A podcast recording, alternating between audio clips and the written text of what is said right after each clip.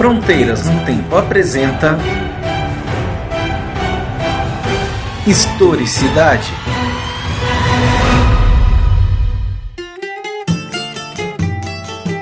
Olá, aqui quem fala é o CA e você está ouvindo Historicidade, o programa de entrevistas do podcast Fronteiras no Tempo, um podcast de história.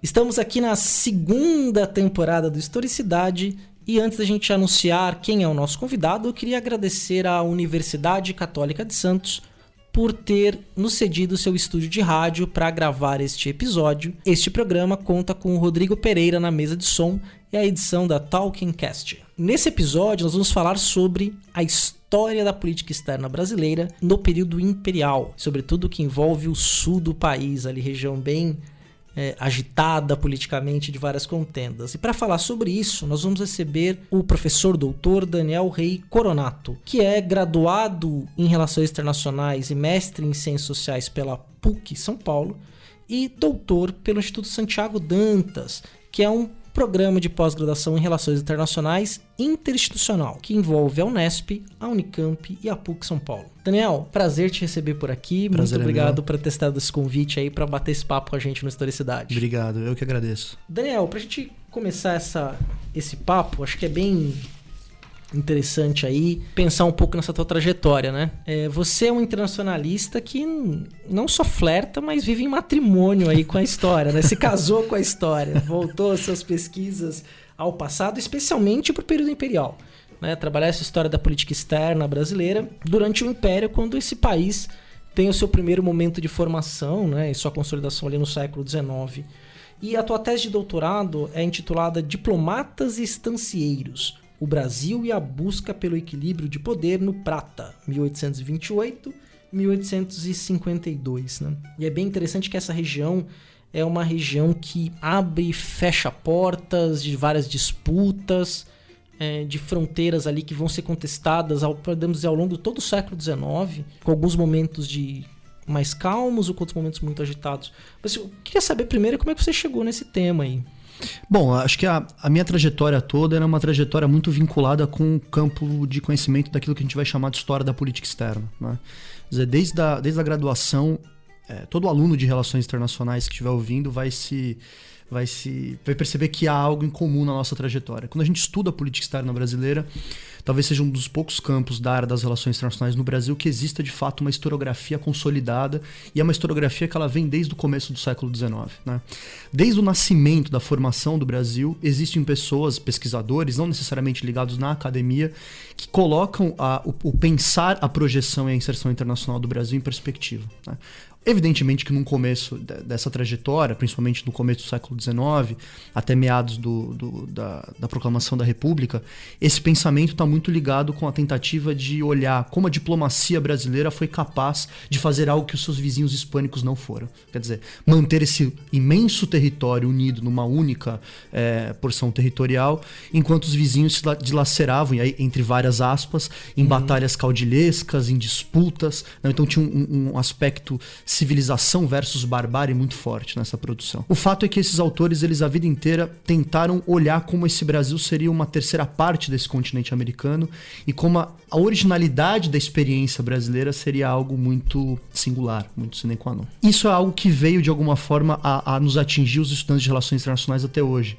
Porque há sistematicamente autores que tentam é, revisitar o que seria a história dessa política externa desde a sua gênese até o período atual, e é uma das poucas áreas de conhecimento que ainda é dada com manuais. Né? Então você tem os diversos manuais de política externa e eles produzem os mais diversos consensos. Então, desde a época da graduação, eu lia esses manuais, todos os, os- os alunos de relações internacionais leram esses manuais. E, e para mim sempre a- acontecia um sentimento meio dual. Quer dizer, por um lado eu tinha uma imensa admiração pelo exercício de tentar contar toda a história da política externa do país nesses, nessas grandes obras sínteses. Por outro, havia uma série de incômodos, né? Porque diversos desses assuntos produziram consensos que até hoje não foram devidamente é, estudados ou pelo menos para no mínimo referendados por pesquisas alternativas. Então, desde o meu mestrado, eu procuro, na verdade, voltar para esse período, para o período histórico da gênese desse processo e tentar olhar o que é que esses manuais, esses grandes consensos, a gente pode considerar como consensos que têm vigor científico, quer dizer que existe de fato pesquisa por trás daquilo e que essa pesquisa elas tenha se transmutado em algo que seja capaz de ser comprovado por meio da documentação e tudo mais. Uhum. Então, a partir disso, eu não, não abandonei as relações internacionais, o meu ferramental teórico continua das relações internacionais, principalmente no, no doutorado, mas desde o mestrado eu procuro então é, voltar um pouco no tempo e tentar olhar como essa, esses grandes processos históricos eles são feitos. Escolhi o período imperial porque é um dos períodos mais é, pouco estudados no campo da história das relações internacionais no Brasil. Os internacionalistas, como a gente pode dizer, uhum. olham pouco para esse período. É um período que é muito mais estudado por historiadores quando pensam em relações internacionais. E aí eu voltei para esse período para tentar, de alguma forma, olhar o, como a gênese desse processo de formação do Brasil de alguma forma impactou, inclusive na, em questões que são contemporâneas, na própria relação do Brasil com os vizinhos, etc. É interessante que você pega o teu recorte, eles parte é, da questão cisplatina de 28, né, que é o ano que se encerra a Guerra Cisplatina. Exatamente. E você fecha o teu trabalho, né? E aí é bem interessante essa ideia dos estancieiros, né? É, logo, vamos dizer assim, num período em que a questão farroupilha, a questão do sul do Brasil, que queria se separar, e ali aquele conflito, que é o conflito que a gente vai ver ali praticamente até o período Vargas, sobretudo do Estado Novo, é, da disputa entre o poder central e o poder regional no Brasil. Acho que isso é muito marcante. Né? Então é bem interessante esse teu recorte, né? que está bem centrado ali mesmo é, na tríplice fronteira, né? Qual que foi o objeto central do seu trabalho, da sua tese de doutorado? Bom, primeiro na dissertação eu havia, eu, eu havia pego um período histórico, que é o período de 1870 a 1889, que é um período que essa literatura que eu havia comentado normalmente negligenciava, ou dizia que era um período que a política externa brasileira, na verdade, havia se fechado para dentro de si, e as questões internacionais não importavam tanto. E quando eu fui analisar a documentação, eu vi exatamente o contrário, quer dizer, uhum. o regime imperial fechado só para as questões platinas por conta da, dos resquícios da Guerra do Paraguai mas por outro lado tentando trocar aquilo que a gente brinca da coroa pela cartola, quer dizer, é, a monarquia brasileira tentava se modernizar, se lançar nas grandes fóruns internacionais, etc. E nessa leitura, e, e principalmente na análise da, da documentação que tratava sobre os acordos de paz da Guerra do Paraguai, me chamou muito a atenção o tipo de linguagem que o governo brasileiro usava com o governo uruguaio. Foi muito mais uma observação, assim, de, de maneira quase que semântica. Algumas palavras que eram usadas, alguns termos que eram usados que eram muito diferentes de qualquer outro tipo de padrão de linguagem que foi utilizado. Imediatamente comecei a olhar para a relação entre Brasil e Uruguai especificamente. E boa parte da historiografia vai dizer que, na verdade, o que o Brasil teve é, no período pós-guerra é, contra Rosas até a Guerra do Paraguai seria uma espécie de protetorado na região do Uruguai. E aquilo me chamou muito a atenção. E eu comecei a sistematicamente estudar a, a região sul, e aí eu caí invariavelmente aconteceria isso. E eu devo isso, inclusive, ao professor Oliveiros Ferreira, falecido agora, né, uhum. no ano passado, que ele havia brincado comigo dizendo: Olha, se você for olhar a questão uruguaia, não deixe de olhar a questão dos estancieiros. Né? E eu passo a olhar sistematicamente as conexões que haviam entre esses conjuntos populacionais que viviam nas regiões de fronteira que eram verdadeiros é, empresários soldados, né? porque eles tinham questões capitalistas voltadas com a produção de gado, com as charqueadas, uhum. mas eles tinham seus exércitos particulares. E eles faziam política própria a revelia, muitas vezes, do, do, governo central, às vezes a revelia da presidência da província. Isso vai se materializar no período que você havia mencionado agora há pouco, que é no período da farroupilha. Uhum. Que existe, inclusive, tratados internacionais feitos, em tese, por particulares, né? porque o que havia naquele período era uma guerra civil, a Guerra Civil Rio-Grandense, unindo duas facções do, do, da província. E, e, esse, esse agrupamento de pessoas reunia entre si uma quantidade daquilo que eu vou chamar na tese de recursos de poder, de capital e de coerção tão grandes que não é possível você falar da estrutura de um Estado verdadeiramente nacional. Né? Então, o que você tem uma estrutura pré-nacional em que os formuladores da política externa estavam ora no Rio de Janeiro, ora em Porto Alegre, na, na presidência da província, ora na fronteira, e que você dependia, o poder central e o poder da província, desses soldados estancieiros, dos seus interesses particulares, para fazer a defesa de uma fronteira que sequer estava estabelecida.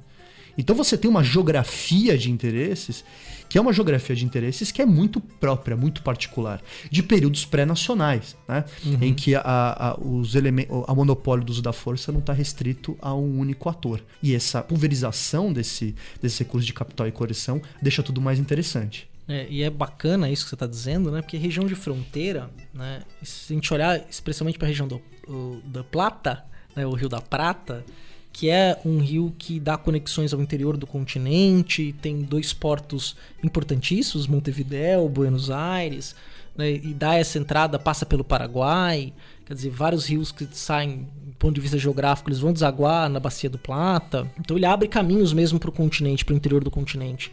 E é um rio é, enorme, né? E a gente sabe que essas zonas, elas costumam ser zonas extremamente delicadas e que contam com essa forte presença militar.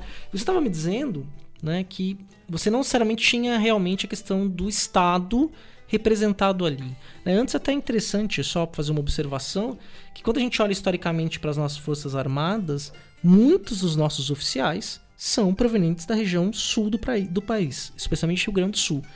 Mas naquela época, o, a, a, província de Rio Grande de São Pedro, né, como é que se chamava oficialmente o atual Rio Grande do Sul, estava vivendo essa guerra civil né, que aí durou mais de 10 anos, que é a Guerra dos Farrapos ou a Revolução Farroupilha.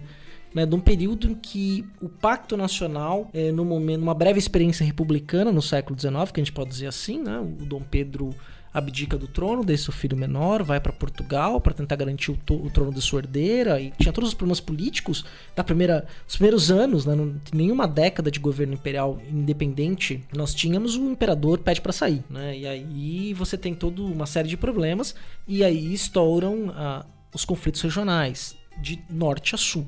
Né. A gente não pode, pode dizer que não, praticamente acho que não teve nenhuma região do Brasil imperial que você não teve conflitos importantes guerras civis envolvendo a questão do poder é, durante o período imperial. Então, é, é, bem interessante nisso quando você fala desses agentes externos sem um monopólio da força, porque não tinha um exército nacional. Isso que é importante que o nosso ouvinte entenda. Esse momento do século XIX não tem um exército. É, a, uniformi, a uniformização do exército, até mesmo de adestramento, é, de uniforme e de armamento, ele vai se dar na Guerra do Paraguai, especialmente depois dela né, que a Guerra do Paraguai serve como esse laboratório para arrumar isso. Então, nesse sentido, na tua tese, eu queria saber quem foram esses agentes aí que atuavam com o poder da força, né? Que tipo de acordo os farrapos estabeleceram com os vizinhos? Isso me chamou bastante atenção aí é, da sua tese. Bom, então, quer dizer, de alguma forma o espaço provincial do Rio Grande do Sul era um espaço de encontro entre a política externa e era um espaço de, também de disputa entre as frações que, que, que ali habitavam no, na região provincial. Né? E, e, de alguma forma, o que acabava acontecendo? Quer dizer, você tinha os interesses do centro do sistema, quer dizer, que a gente pode colocar aí, dar um nome para ele, do Rio de Janeiro, que são os interesses geopolíticos, o controle do Rio da Prata, o acesso à, à, província do Mato Grosso, extremamente empobrecida por, por carência de acessos de, uhum. de vias de, de, de, comunicação, entre outras coisas. Você tinha também a, toda a disputa, quer dizer, você, é importante a gente deixar claro que nesse período não havia nenhum Estado plenamente consolidado na região do Cone Sul. O Uruguai era um país que vivia guerras civis atrás de guerras civis. Você tinha dois, duas grandes facções que uhum. disputavam uhum. o poder. É, os blancos e, e os, colorados. os, colorados. Por outro lado, você tinha, a, que eram, na verdade, representações da disputa, é, da, da disputa partidária na própria Argentina completamente fracionada em, em províncias que, que, tinham inclusive características de estados autônomos, né? Eram províncias que tinham características muito mais próximas de estados do que propriamente de uma, de uma instância confederada. Né? Uhum. Buenos Aires era a primeira entre pares, ainda que tivesse mais poder. E ela acabou se impondo, né? Eu sei que né? acabou se impondo sobre as outras, Exato. e aí os portenhos acabaram ali centralizando o poder. Né? Exato, quer dizer, é um ciclo de guerra civil interminável na Argentina, com uma breve parada durante o período Rosas, mas com um acordo interoligárquico. Né? Uhum. Dá para você chamar a Argentina desse período quase como um sistema internacional à parte. E tem o Paraguai, em tese, aquilo que a gente vai chamar de isolado, né? preso às suas próprias questões. O que acaba acontecendo é que essa fronteira seca entre o Rio Grande do Sul e, e, o Estado Oriental era uma fronteira que permitia com que o trânsito existisse de uma forma muito grande. No período da Cisplatina, houve uma quantidade muito grande de envio de res do, da região de, do, do, da, da banda oriental para a região do, do Rio Grande do Sul. Então você cria um complexo de produção de gado e charqueada que é muito próximo.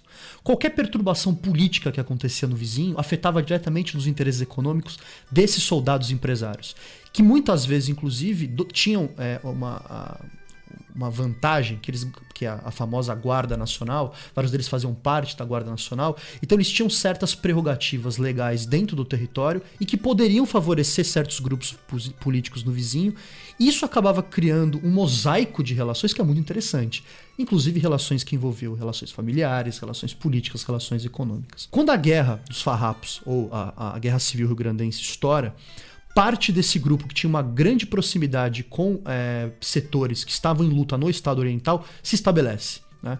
Essa relação ela não é completamente automática, essa, essas afinidades elas mudam com o passar do tempo. No primeiro momento Oribe, depois Rivera, mas essas, essas mudanças elas vão acontecer de tal forma que há, pelo menos entre 41 e 42, uma 42 muito mais forte, uma proximidade quase tão grande entre a banda oriental entre o Estado Oriental e o governo é, farrapo, cria-se uma certa ideia de que a qualquer momento esses dois estados poderiam se juntar num estado só. Inclusive, eu achei documentações que tratam desse medo e do Olha. pavor da fusão entre, é, entre uruguaios e rio-grandenses. Isso se dá, entre outras coisas, por conta do próprio apoio material e do conjunto de alianças. Rivera consegue, de fato, formar uma grande confederação que une não só os rio-grandenses como parte do Estado Oriental, como também várias províncias do litoral argentino. Tá? Então você cria uma ideia de grande Uruguai em um determinado momento no imaginário brasileiro, uhum. com algumas questões que eram realizadas é, no, no, próprio plano do militar. Dizer, eles haviam conseguido vitórias militares expressivas. E aí a questão começa a se transformar numa grande questão internacional. O Estado Imperial se vê na seguinte situação: ou a gente absorve uma pauta, uma parte da pauta desses estancieiros que vinham sendo combatidas sistematicamente, ou nós vamos ficar sem a nossa fronteira meridional. No meio uhum. disso tem diversos tratados internacionais entre farrapos e orientais, entre brasileiros e outros agrupamentos locais. O Caxias é uma figura importante nesse momento, porque ele é o, é o presidente de província que vai e de alguma forma pacifica a região. Mas é um momento que eu, eu, eu, brinco, né? Até comentei isso na minha defesa, quer dizer, é o momento que a história do Brasil jogou dados, né? A gente brincou de probabilidades. Dali poderia ter saído várias coisas. Uhum. Diversos tipos de arranjo político. Inclusive arranjos que hoje pareciam impossíveis. Como, sim, que, por a exemplo? própria possibilidade, quer dizer, da, da, da, da unificação entre Uruguai e, e, Argentina, e Uruguai e Rio Grande do Sul não, é, não era algo completamente descabido. Né?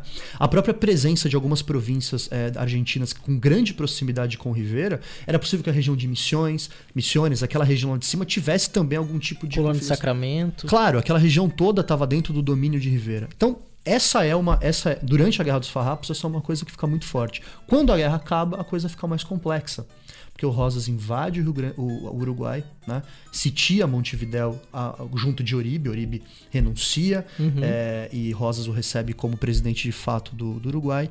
E aí nasce aquele período que o Alexandre Dumas vai falar, né? Montevidéu como uma nova Troia, né? durante oito, uhum. nove anos, né? sitiada, e o governo brasileiro simplesmente não sabe o que fazer. E aí você. Porque os, os, os estancieiros querem uma coisa, uhum. acham o domínio de Oribe uma coisa terrível, porque afeta o, os seus interesses econômicos, ele controla o envio de, de, de gado para a fronteira do Rio Grande do Sul, etc. Só que a diplomacia brasileira também não quer entrar em guerra com Rosas. É aí que vem o título da tese: Diplomatas Estancieiros. Uhum. Nós temos dois atores que têm interesses diferentes. E é quando esses interesses são eles entram numa convergência que o Brasil de fato consegue elaborar uma política própria para o Rio da Prata e resolve-se o problema da região para o lado brasileiro. Isso pelo menos até a Guerra do Paraguai. Ah, sim. Que, é, inclusive você até entrou na pergunta, porque eu estava pensando exatamente no que eu ia te perguntar, né? Que é justamente nesse conflito, né, que você vai ter então exatamente a posição do poder central do Rio de Janeiro, que estava ali, já é um período do Império, o Pedro II houve o golpe da maioridade, é, forças políticas que prezavam pela centralização do poder conseguem estabelecer acordos regionais. Isso que é interessante para as pessoas pensarem. A gente está falando de um Brasil aqui, gente, que é um Brasil de baixa densidade demográfica, um país continental, cuja mão de obra principal era mão de obra escravizada e que dependia do poder é, local para manter a sua unidade.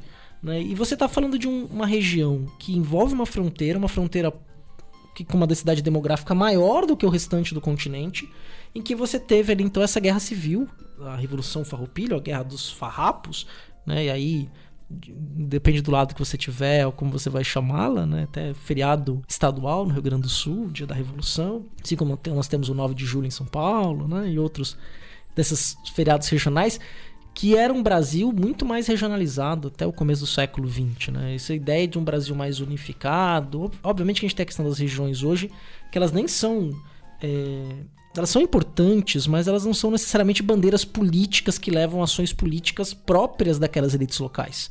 Né? Isso é importante. Mas é interessante deixar claro o seguinte: quer dizer, aquela literatura de política externa que eu havia comentado antes com, contigo, eu disse que ela tinha alguns consensos. Né? E um dos consensos é sempre colocar o papel desses estanceiros gaúchos como um elemento importante na formação da política externa brasileira. Mas quase nenhum desses autores fez esse exercício de saber exatamente quais eram esses interesses. Né? Uhum. E o que eu tento fazer na tese é pegar toda a documentação trocada entre o Rio Grande do Sul e o Rio de Janeiro, pensar a, a, a província do Rio Grande do Sul como um espaço de estudo da política externa e ver quais eram as demandas. As demandas eram roubo de escravos, imigrantes do, das guerras orientais que entravam, eles não sabiam o que fazer com eles. Né? Que, é, fazendeiros brasileiros que tinham, que tinham fazendas no território oriental, que estavam sofrendo represárias do governo oriental. Então você, o, o conjunto de abaixos assinados de fazendeiros que chegavam no Rio de Janeiro. Então você tem de fato, pela província do Rio Grande do Sul, um bloco de pressão. E esse bloco de pressão, ele tem pautas muito claras. E quando essas pressões elas não eram exercidas, esses soldados estancieiros iam para a guerra. Aquilo que eu vou chamar na tese de guerra clandestina, que chega ao caso mais grave, que é do Barão do Jacuí, que é quando ele pega as suas próprias armas, ele vai fazer uma guerra particular contra o Oribe. Né? Eu cansei, o Estado uhum. brasileiro não me representa, vocês não estão afim de me ajudar. Detalhe, ele foi um soldado do, do exército imperial durante a Guerra Farroupilha, quer dizer, nós não estamos falando de um velho farrapo, nós estamos Sim. falando de um imperial, e ele toma a guerra por si. Inclusive, o motivo da Argentina ter rompido com o Brasil foi exatamente a ação desse Barão do Jacuí. Ou seja, esses, esses particulares, eles tinham um peso muito maior do que a historiografia brasileira clássica de política externa dava, colocando esses interesses como interesses abertos ou interesses que não eram é, propriamente especificados. E esses interesses tinham nome e sobrenome. E o grande articulador era o presidente da província do Rio Grande do Sul que era um sujeito que vivia um mundo muito difícil, né? Uhum. Porque ele era indicado pelo imperador, Sim. mas ele só governava se a elite local, se a oligarquia local o aceitasse. Senão o risco dele cair também era muito alto. Então ele era um sujeito que vivia entre dois mundos. E essa conciliação, a documentação mostra que era muito difícil. Eu posso imaginar, não é? Porque é difícil no Brasil do século XXI a gente associar as municipalidades aos poderes estaduais, ao poder federal, isso com todos os meios de comunicação, facilidade de acesso que nós temos pensando que o, o, transporte terrestre ainda era era predominantemente um, no, no, lombo de mula e de cavalo né, pela cabotagem ou por algumas rotas de comércio ainda internas no Brasil precárias, né, como você falou mesmo da questão da, da, do Mato Grosso, quer dizer, é tudo mato, né, mato grosso mesmo para chegar e atravessar, fazer uma piada bem infame, né, uma piada muito ruim. e aí, então você escreveu esse processo, né, então, é para te perguntar mesmo, né, então, é, esses processos, esses conflitos definiram ali é, os pactos políticos na região da Plata, né? do Prata. Né? Então, vou te fazer perguntas em partes aí. Então, primeiro aqui, é como esses conflitos que você está descrevendo, essa guerra particular, até queria que você falasse um pouco mais, que resultado que deu, porque eu, uhum. eu desconhecia, fiquei sabendo agora né, sobre isso, eu fiquei encantado com essa ideia. Como é que esses conflitos deram, é, se deram nesse processo em que se consolidou as fronteiras do Plata, né, do Rio da Prata brasileira com seus vizinhos, né? E o que a gente pode dizer também que o Império Brasileiro, e aí é um, uma ideia que a gente tem, que a gente mesmo vê, acabou expandindo ali as suas fronteiras, é, indo até para regiões onde talvez os farrapos tinham negociado com os uruguais que abririam mão, correto? Então, o grande problema, na verdade, é que esse bom, no primeiro momento a pacificação ela é feita do Rio Grande do Sul pós é, a guerra, a, a, a guerra da, dos farrapos. Depois você tem esse período que, eu, que, é um período de tentativa do governo central de recuperar os atributos de capital e coerção da, da própria província, tentar organizar a casa, quer dizer, 10 anos de guerra civil, você uhum. pode imaginar, não é brincadeira, você desarticula todas as estruturas de produção, as próprias relações políticas têm que ser refeitas, é um processo muito difícil de ser é, comandado. Aumenta ou diminui o efetivo de força, né? Uma pergunta que você tem que se fazer. Sim. Né? Uh, só que ao mesmo tempo, o contexto local era muito difícil. Não se esqueça que nesse meio tempo, Inglaterra e França intervêm na questão da, da invasão de rosas no Uruguai. Quer dizer, você tem uhum. inclusive uma intervenção europeia na região. Sim. E vaza, não sei se você conhece a famosa tentativa de Abrantes na Europa de falar, olha, a gente pode tentar intervir juntos, franceses e ingleses, né? E os franceses e ingleses dão de ombros e um ano depois intervêm. E vaza a documentação do Brasil pedindo a intervenção. Só que o Brasil não fez parte da intervenção. Uhum. Os publicistas de Rosas vão dizer: bom, o Brasil é culpado pelo que estava acontecendo. Essa intervenção, de alguma forma, congela o conflito na região. Então, o Brasil tem um pouco mais de tempo para poder organizar o Rio Grande do Sul, só que quando a intervenção no começo dos anos 50 parecia dar sinais de, de, de, levantar, os ingleses primeiro saem, depois saem os franceses, Rosas estava com tudo na mão. Ele ia conquistar o Uruguai, provavelmente, ou fazer uma aliança com o Uruguai, controlando a entrada do Rio da Prata. Com isso, o Brasil poderia perder o acesso aos rios interiores. Era o pior dos mundos, né? Uhum. Transformar o Rio da Prata no rio interior da Argentina. Ou pelo menos era isso que a diplomacia brasileira acreditava. Né? A, a, a documentação ela não é taxativa que esse era de fato o interesse de Rosas. Isso mobiliza o governo brasileiro, que pela primeira vez cria uma doutrina que é a seguinte: vamos aceitar uma, pauta, uma parte da pauta dos estancieiros. O grande artífice disso é o velho Caxias, que volta para o Rio Grande do Sul uhum. para executar esse trabalho.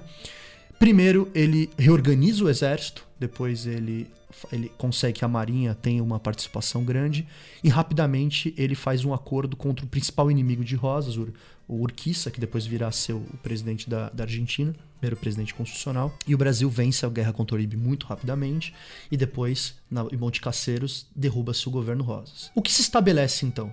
Um grande, uma grande possibilidade, né? É a hora de fazer o pacto das fronteiras. Uhum. É na hora de, de fato, transformar esse Estado pré-nacional num Estado nacional e de fato isso não acontece. O Brasil não consegue fechar um acordo de paz definitivo com a Argentina por conta das guerras civis que a Argentina continuava. A questão paraguaia ela piora nesse período, a ponto de se transformar em algo muito sério na, nas décadas seguintes.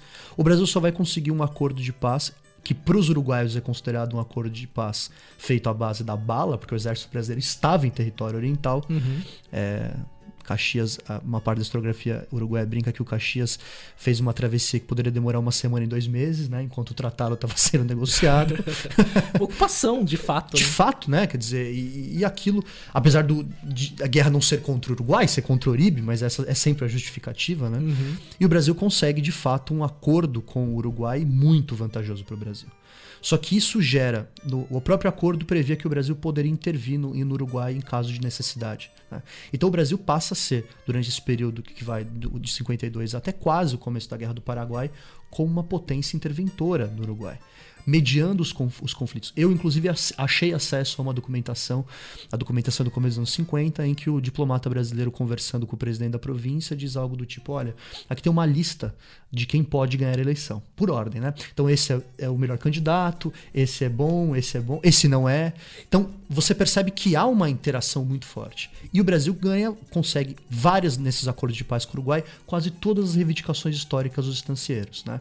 É o fim da taxação do gado na fronteira, garantia das propriedades de brasileiros na região oriental, a fronteira como o Brasil entendia, navegação em algumas regiões que o Brasil também entendia que tinha direito.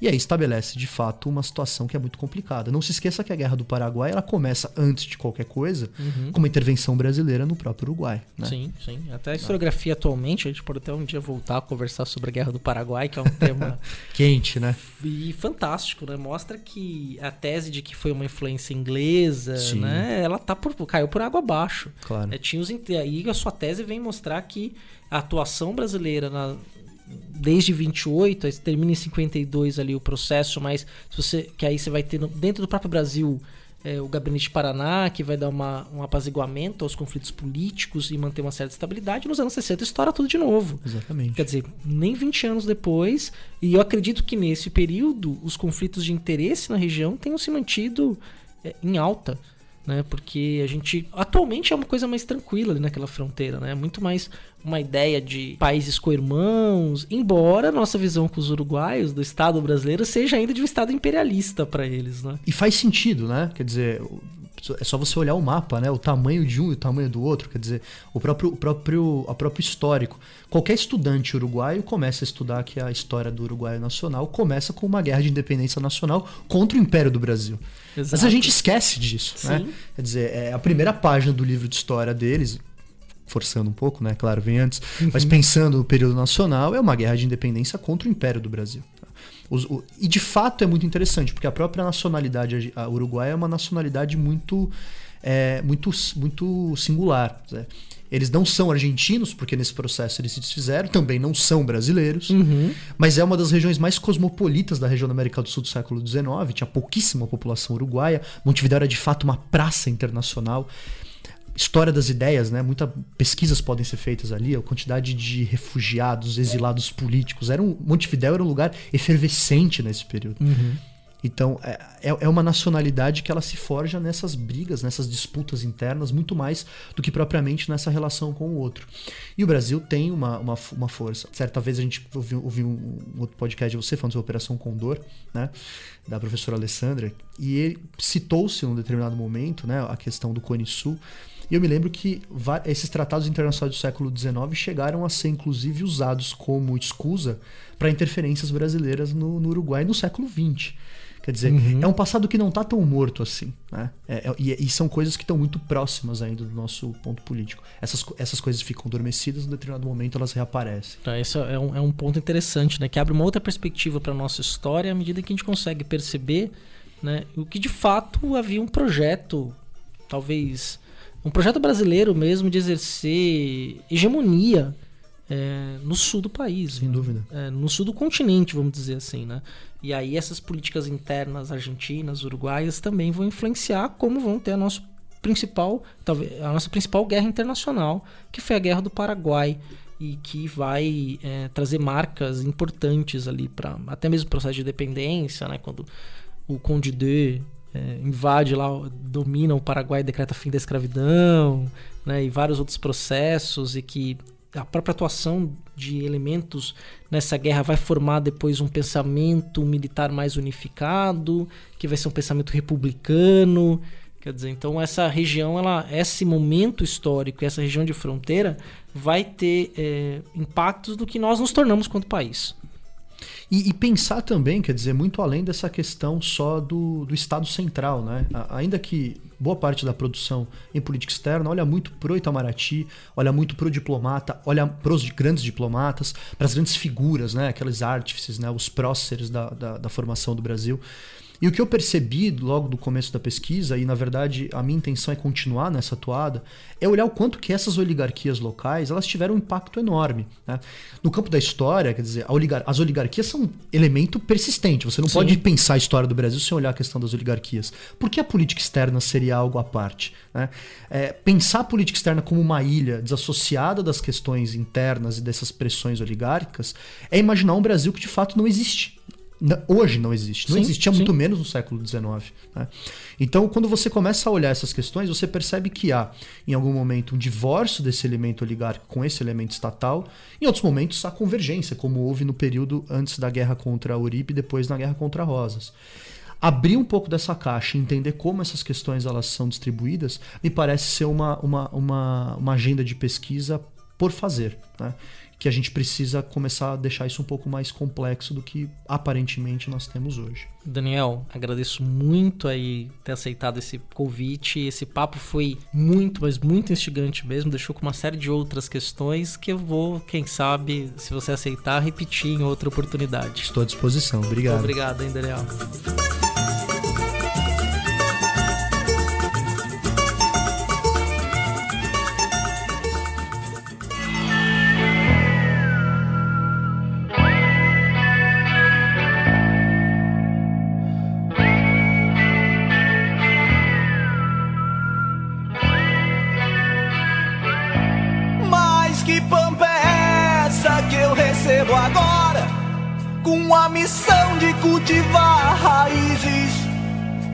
Se dessa pampa que me fala a história, não me deixaram nem sequer matizes. Passam as mãos da minha geração. Heranças feitas de fortunas rotas, campos desertos que não geram pão onde a ganância anda de rédeas soltas. Se for preciso, eu volto a Olá, espero que você tenha gostado desse episódio assim como eu gostei de entrevistar o Daniel Coronato. A tese dele realmente é muito interessante e joga luz sobre um ponto da história que às vezes a gente não se dá conta. né? O Brasil é um país continental que estava se formando ali no século XIX enquanto um estado e muitos conflitos aconteceram. A Guerra dos Farrapos, ou a Revolução Farroupilha, foi é, um dos pontos de inflexão na história do Brasil. né? Depois da Confederalista, lá no final do século XIX também foi importante. A região sul do país, assim como todas as outras, tem as suas especificidades e a sua importância na formação da história nacional. Esse papo com o Daniel foi excelente. Já estou conversando com ele aí para a gente fazer um outro papo, abordando a temática da farroupilha, mas sobre uma outra perspectiva. Se você gostou, comenta lá no post. Entra lá no deviante.com.br, vai lá no Fronteiras no Tempo, dentro do Deviante, comenta neste post, dando seus comentários, sugestões, dúvidas, curiosidades, fazendo críticas também, né? São todas muito bem-vindas, estão abertas, nós estamos abertos aí para ouvi-los. Você também, se quiser uma conversa mais intimista, mande-nos e-mail para fronteirasnotempo@gmail.com. Os e-mails que nós recebemos, a gente, nós sempre lemos no programa principal, que é o Fronteiras no Tempo, que por sinal sai daqui a 15 dias. Curta as nossas redes sociais no Facebook, facebook.com barra Fronteiras no Tempo, curte a nossa fanpage, viu publicação nova nossa, de novo episódio, compartilha. Vocês não têm noção como esse engajamento é importante para que nosso trabalho alcance mais pessoas. É, fazer que igual o pessoal do Grande Coisa fazia, né? Só vamos publicar novos episódios depois de 200 compartilhamentos. 200 compartilhamentos. Não, eu tô brincando, não vou fazer isso. Mas era bem bacana, porque chegava muita gente. Tenho certeza que eles cresceram com isso. Se quiser, nos ajude, compartilhe o episódio. Siga-nos também no Twitter, o arroba Front no. Front com temudo, né? A gente sempre conversa com os nossos ouvintes ali pelo Twitter. Você pode também me seguir no arroba César Agenor ou seguir o Marcelo Beraba, todas as nossas redes sociais, né? Que é arroba Marcelo Silva79. Vamos trocar uma ideia aí no Twitter. A gente gosta bastante disso trocar informações, dar sugestão de episódio, comentar, bater um papo. Qual que é um outro meio de você entrar em contato conosco também? Pelo WhatsApp, o número 13 99204 0533. Manda mensagem de áudio, de texto, eu vou repetir, ó. 13 99204 0533. A gente sempre retorna as, as mensagens pelo WhatsApp, não necessariamente na hora, porque esse celular do Fronteiras fica na minha casa. Então, quando eu tô trabalhando, eu não tiro ele de casa. Mas eu sempre respondo, mesmo que demore. Se você mandar mensagem de áudio e quiser, a gente toca no final do episódio do Fronteiras no Tempo, aí com seu comentário. É sempre um prazer receber esse tipo de feedback de vocês. Um outro ponto aí que eu gostaria de ressaltar é dizer que esse projeto só é possível de acontecer por causa do apoio das nossas madrinhas e dos nossos padrinhos, né, que contribuem mensalmente para nos ajudar a pagar a edição e os custos dos servidores. Se você quiser também contribuir conosco, sendo nossa madrinha ou nosso padrinho, basta você ir no padrim.com.br barra fronteiras no tempo e dar sua contribuição.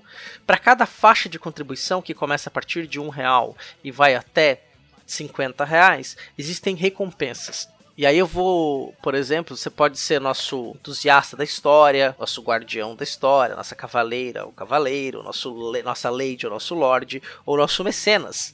Né? Cada uma dessas categorias tem recompensa. Cavaleiro e cavaleira, por exemplo, é, você tem o seu nome lido no e-mail, é convidado para participar do WhatsApp e participa de um sorteio de livro a cada seis meses.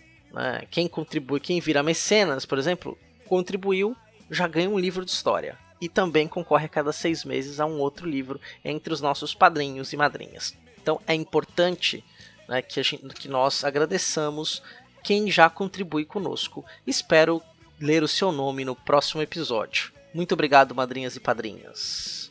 Alexandre Estrapação Guedes Viana, Alexandro de Souza Júnior, Anderson Garcia, Andréia Silva, Andressa Marcelino Cardoso, Arthur Cornejo, Bárbara Marques, Caio César Damasceno da Silva, o seu irmão, Caio Sérgio Damasceno da Silva, Carlos Alberto Júnior, Danilo Alves Cassonato, Eane Marculino de Moura, Eduardo Lopes, Ettore Ritter, Fábio Henrique Medeiros, Felipe Augusto Rosa, Yara Grise, Jonatas Pinto Lima, José Carlos dos Santos, Lucas Aquel, Manuel Macias, Marcos Sorrilha, Maiara Araújo dos Reis, Paulo Henrique Denúnzio, Raquel Magro, Rafael Alves de Oliveira, Rafael Higino Serafim, Rafael Saldanha, Rafael Almeida, Raul Borges, Renata Sanches, Rodrigo Vieira Pimentel, Rômulo Chagas, Senhor Pinto,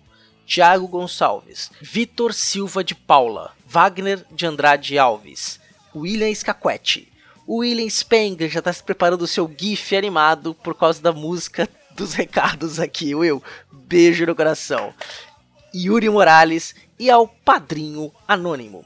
Muito obrigado a você que está escutando até aqui, a você que nos apoia e você que nos apoiará. Muito obrigado, até daqui 15 dias do episódio do Fronteiras no Tempo, que está bem especial. Grande abraço.